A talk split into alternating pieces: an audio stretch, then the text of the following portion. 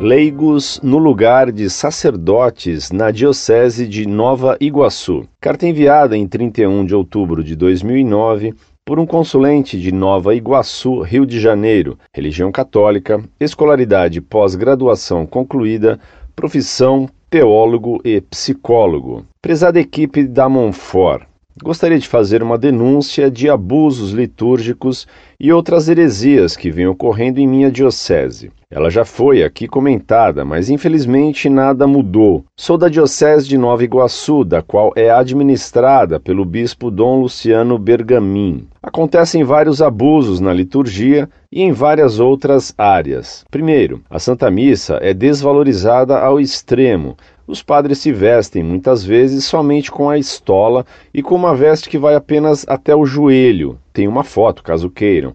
Celebram a Eucaristia de qualquer jeito, como se fosse uma simples reunião. Usam objetos litúrgicos que não são dignos, como cálice de vidro ou de madeira, simplesmente herege.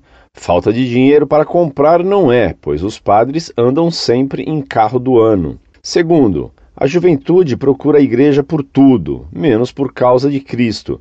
Procuram por namoro, por música e por tantas outras mais, menos com a vontade de se encontrar com Deus. Terceiro, o seminário diocesano Paulo VI é simplesmente ridículo. O bispo não permite que os seminaristas usem clergyman ou batina, e os mesmos também não gostam.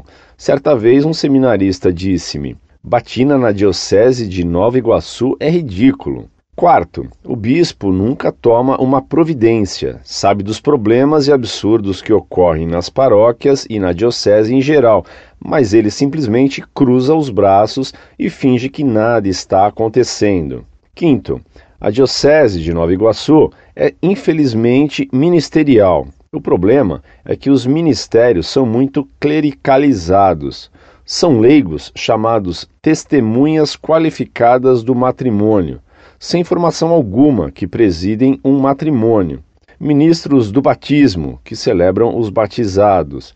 Ministros das exéquias, que encomendam as almas dos fiéis defuntos nos velórios e enterros. O que mais impressiona é que os padres, em particular na minha paróquia, estão sempre presentes, são dois, mas se recusam em celebrar um batismo, presidir um matrimônio ou encomendar uma alma nas exéquias.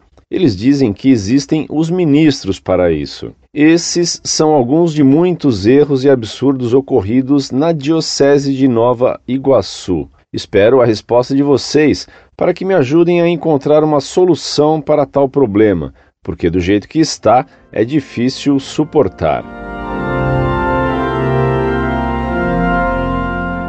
Muito prezado, salve Maria. Você contou não apenas o que acontece na Diocese de Nova Iguaçu, mas o que se faz em numerosíssimas dioceses do Brasil.